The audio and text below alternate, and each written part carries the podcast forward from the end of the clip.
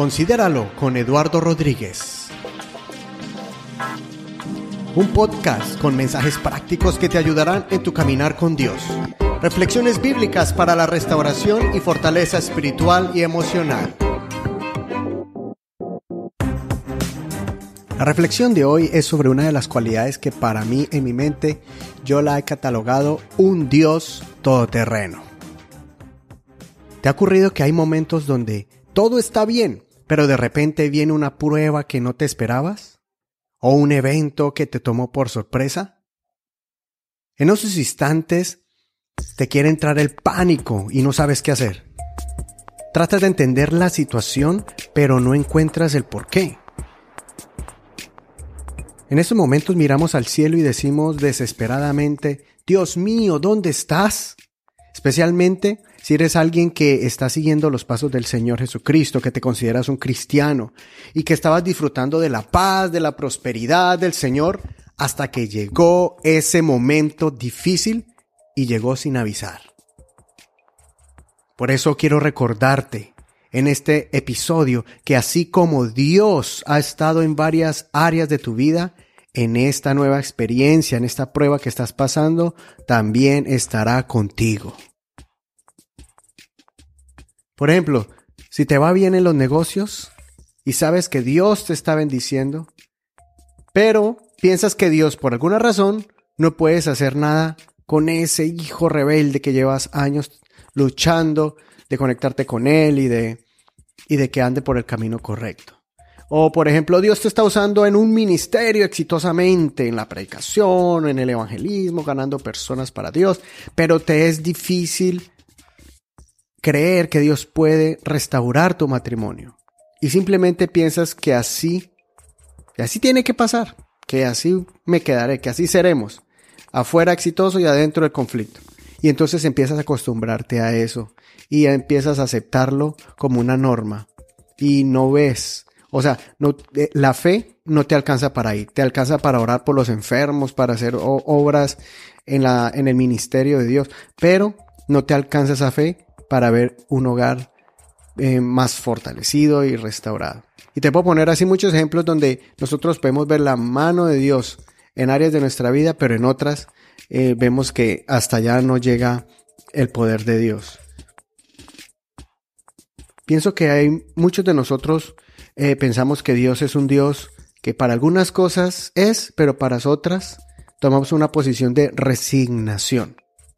Y simplemente decimos, no, pues lo que Dios quiera, o lo que pase, o que así sea, o lo dejamos así como a la deriva, como a lo que pase, a la, a la suerte, al, al destino.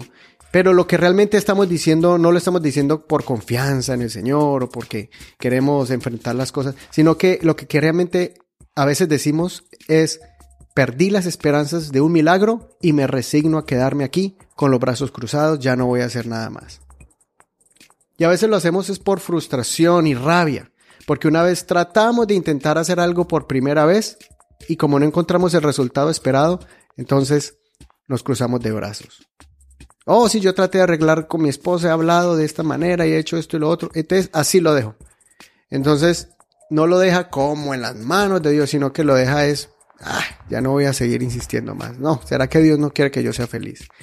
O, o, Dios no quiere que yo prospere económicamente. Ah, ya no voy a seguir buscando este trabajo. Tal vez Dios me bendice aquí en la iglesia, en los servicios, en el culto, pero afuera nos sentimos todos fracasados y eh, e ineptos. Otras veces reaccionamos con miedo. El miedo y el terror nos paraliza y de esa manera reaccionamos. O a veces reaccionamos con una depresión, una tristeza que nos embarga, una tristeza tan grande, tan grande, que no tenemos fuerza ni siquiera para arrodillarnos y orar y clamar a Dios. solamente decimos, con tal que tenga comida, con tal que tenga un techo, pero entonces no queremos luchar más y creer que Dios puede hacer algo sobrenatural. O aún en otras ocasiones, algunas personas reaccionan pensando en que no son dignos de recibir un milagro de parte de Dios porque se creen indignos, porque fallaron, porque cometieron una falta o simplemente dicen, ¿será que Dios no me quiere bendecir? ¿Será que no soy digno? Y a veces uno le dice a alguna persona, ore por mí porque yo pienso que Dios no me escucha a mí.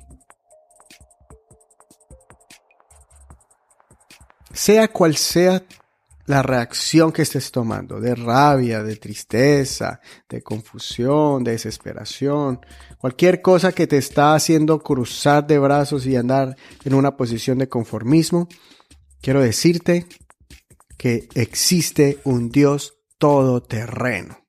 Un Dios que obra en todo momento y en toda circunstancia. Mira, en la Biblia yo encuentro un pasaje bíblico que siempre que lo leo, lo recuerdo, me, salta el corazón y me afirma cuando yo pienso en que no veo al Señor en ese momento difícil y no veo la mano de Dios. Recuerdo siempre ese pasaje que dice en Primera de Reyes, donde el pueblo de Israel se enfrentó con sus enemigos, en ese caso eran los asirios, y los asirios atacaron a Israel y como eh, Israel ganó la guerra, entonces los asirios fueron, se, fueron derrotados otra vez a su lugar, a su cuartel general, y dijeron, bueno, ¿qué fue lo que pasó? ¿Por qué los israelitas nos ganaron? Y ellos dijeron, oh, fue Dios que los ayudó, lo cual hasta ahí estaban bien. Eso era correcto, Dios les ayudó. Entonces dijeron, ah, entonces el Dios de Israel, como Israel está localizado alrededor de montañas, especialmente Jerusalén, la capital, pero el, pueblo de Israel de, por sí tiene muchos montes, el monte Hermón, el monte aquí, el monte allá, em, el monte Sinaí, el monte Carmelo. Entonces ellos dijeron, ah, bueno, entonces el Dios de ellos es del monte, bajémoslos a la llanura, bajémoslos a los valles y peleemos ahí con ellos y vamos a ganar la guerra. Entonces, después de un año, fueron a atacar a Israel. Y cuando Israel estaba temeroso, porque no, tal vez no estaba acostumbrado a pelear en ese área, en ese terreno, viene el profeta y dice, no tengan temor, que así como los, los asirios piensan que Dios es un Dios de montes y no un Dios de valles, pues entonces Dios los va a entregar a sus enemigos allá abajo en el valle. ¿Y sabe por qué lo, lo hace Dios? Porque Dios le agrada glorificarse. Y cuando alguien quiere menospreciar su poder, el Señor como que dice, ah, sí. Y yo me imagino al Señor, eh, como decimos, remangándose, subiéndose las mangas y decir, bueno, voy a orar de una manera en que nadie lo había visto antes. Y entonces el pueblo de Israel salió con confianza y en Primera de Reyes 20, 27 dice la Biblia, también se pasó revista a los hijos de Israel y tomaron, y tomando provisiones, le salieron al encuentro. Entonces ellos dijeron, vamos, que Dios dice. Los hijos de Israel acamparon frente a ellos y eran como dos pequeños rebaños de cabras, mientras que los sirios llenaban el campo. Y usted imagínese saliendo así dos grupitos y cuando ven semejante mar de soldados, incluyendo esos carros de caballo, no los que como las carrozas esas de guerra, con, como los ven las películas. Imagino dispuestos, toda la herramienta para luchar en el valle y ellos pues no tenían toda esa, esa, esa herramienta de, de guerra. Entonces, dice la Biblia, Así dice el Señor. Entonces el hombre de Dios se acercó al rey de Israel y le, habló, y le habló diciendo, Así ha dicho el Señor, porque los sirios han dicho, el Señor es un Dios de las montañas, no es un Dios de los valles. Yo entregaré a toda esta gran multitud en tu mano para que reconozcas que yo soy el Señor. Siete días estuvieron acampados los unos frente a los otros, y sucedió que al séptimo día se dio la batalla, una semana allí. Entonces los hijos de Israel mataron en un día a cien mil hombres de infantería de los sirios. Increíble pero cierto. Entonces los asirios pensaron eso y se equivocaron. El Dios de Israel es un Dios de montes y también era y es un Dios de valles porque Él es un Dios todoterreno. Y así como tenemos un Dios que le gusta mostrar su gloria y su poder, envió ese profeta a hablarle al rey. Lo mismo yo te digo a ti. Dios quiere glorificarse, pero tienes que creerle a Él. Así Dios se manifestó y libró a Israel, también te puede librar a ti. Mire, en otra ocasión, o antes, unos siglos atrás, antes, Dios sacó a Egipto antes de llevarlo a la tierra prometida. Eh, los israelitas estaban en Egipto. ¿Y cómo lo sacó Dios?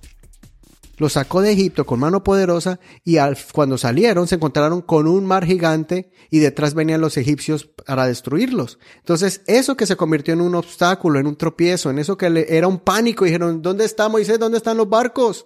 ¿Tú cómo vamos a cruzar aquí el mar? ¿Cómo vamos a huir? Y ellos dijeron, vamos a morir aquí en el desierto. Y entonces Dios escuchó la oración y le ordenó a Moisés golpear el mar y el mar se abrió de en par y se hicieron dos murallas de agua, así que por medio de agua ellos cruzaron en medio. Esas aguas en vez de hundirlos y de ahogarlos, fueron, fueron como dos gigantes alrededor, haciéndole una calle de honor al pueblo de Dios, diciendo, sigan, porque el Todopoderoso, su Dios, nos ordenó guiarlos y custodiarlos hasta la tierra prometida. Y qué bonito esas dos, cómo habrá sido ese mar abriéndose así. Y no solamente eso, el mar tuvo que abrirse para darle camino al pueblo de Dios. Pasaron en seco, pero cuando llegó el último israelita con la última oveja, ¿qué ocurrió?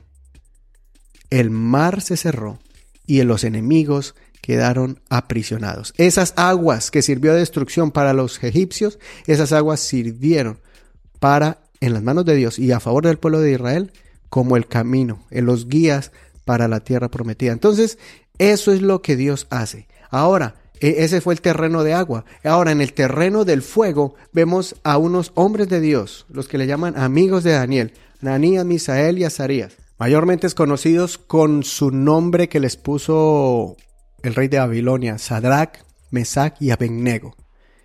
Y ellos estaban tan seguros de ese Dios todoterreno que ellos fueron amenazados. Y cuando fueron amenazados de ser tirados al lago de fuego si no adoraban una estatua de, de oro del rey, entonces ellos dijeron, no importa, si tú, primero, no nos vamos a arrodillar a esa estatua, nosotros solamente nos arrodillamos delante del Dios que llena los cielos y la tierra. Y segundo, si tú nos tiras, Dios hasta nos puede librar de ese horno de fuego.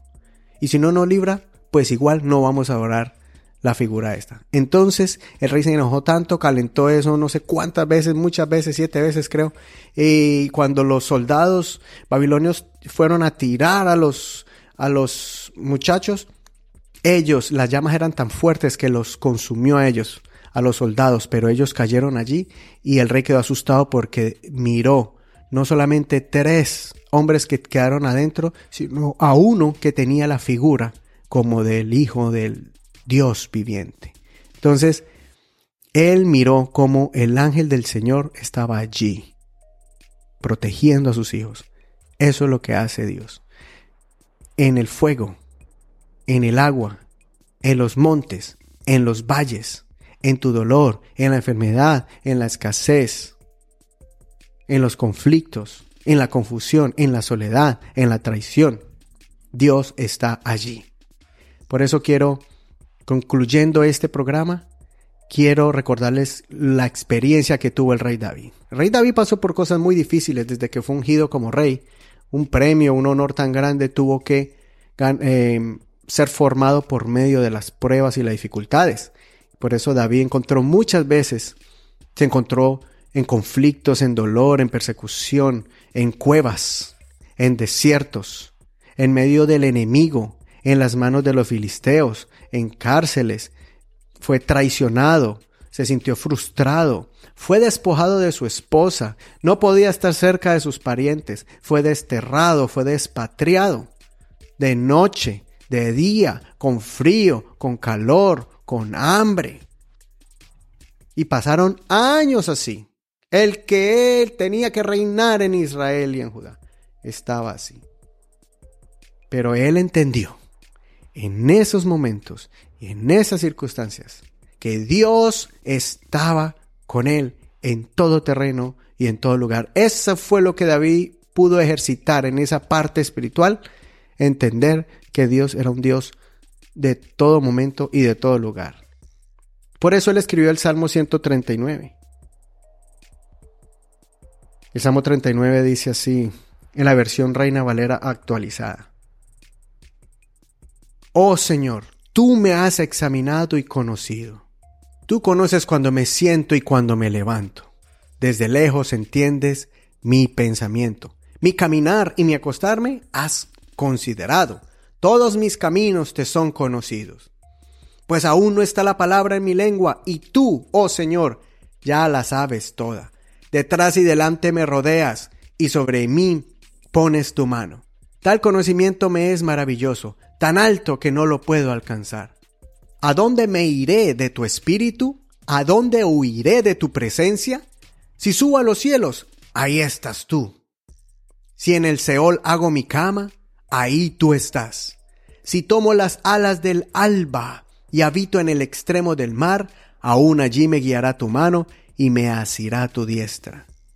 Y ese es el verso 1 al 10 donde miramos cómo Dios está en todo lugar. Y como dice el salmista, si subo al cielo, ahí estás tú.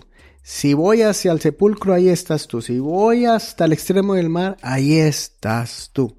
Por eso en el verso 23 dice, examíname, oh Dios, y conoce mi corazón. Esa es la conclusión que llega el salmista. De ti no me puedo esconder.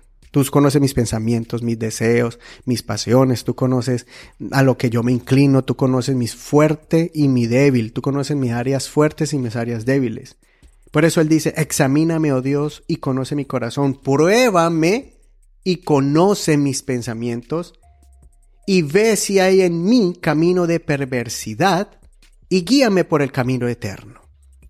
Qué cosa tan impresionante, tan hermosa poder llegar a ese punto de humillarse delante de Dios y decir, mire Señor, como usted lo sabe todo y tú, tú no me puedes esconder de ti, te pido, te imploro que entres a mi vida, que me examines, que, que hagas ahí esa operación, ese escáner, esos rayos X, esa ecografía, eh, CAT scan, que utilice esas máquinas que puedes ver por dentro mis entrañas, así como los médicos examinan tumores sin abrir el cuerpo. El Señor es el único que puede examinar lo que hay allá en el corazón y lo que hay en la mente, que muchas veces nosotros, por nuestra orgullo, altivez o por nuestra ignorancia, no lo vemos, pero Él sí.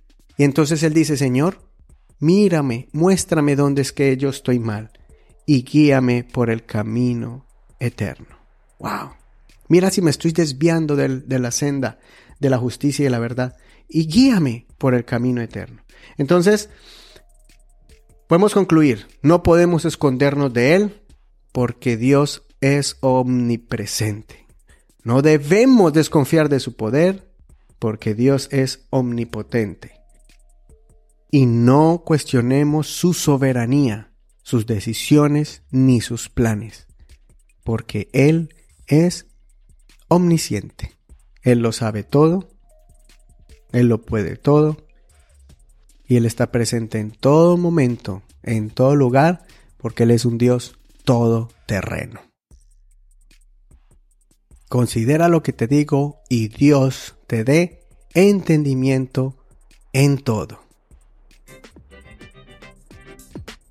Y antes de terminar, cerrando aquí, quiero agradecerle a Carla Corona desde Estados Unidos por enviarnos ese saludo, por seguir este podcast. Y como escribe ella, dice, son de bendición sus podcasts. Dios le bendiga y gracias por su esfuerzo. Gracias a ti, Carla, por tu apoyo y por compartir estos mensajes por medio del Facebook. También otros amigos de Considéralo con Eduardo Rodríguez. Henry Artunduaga dice cada vez mejor. Dios le bendiga. Gracias Henry por compartir también en sus redes sociales eh, nuestros programas. Hay otras personas que les gusta los blogs también, no solamente escuchan el podcast, pero también ponemos allí un link para el blog y hay personas que les gusta también leer.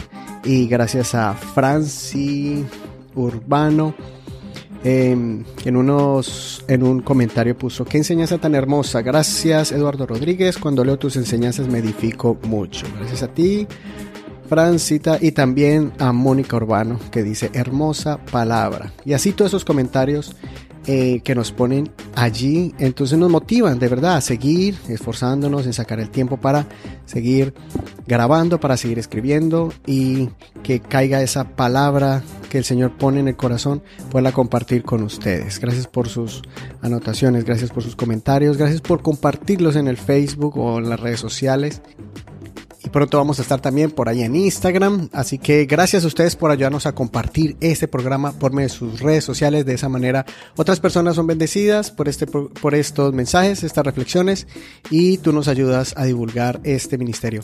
Muchas gracias. Muchas bendiciones de Dios para ti. Un gran abrazo y hasta el próximo episodio. Chao. Suscríbete a este podcast en tu plataforma preferida y no te pierdas de ningún episodio. Si tienes una cuenta en iTunes, por favor, deja un comentario y también cinco estrellas para que otras personas puedan conocer este programa.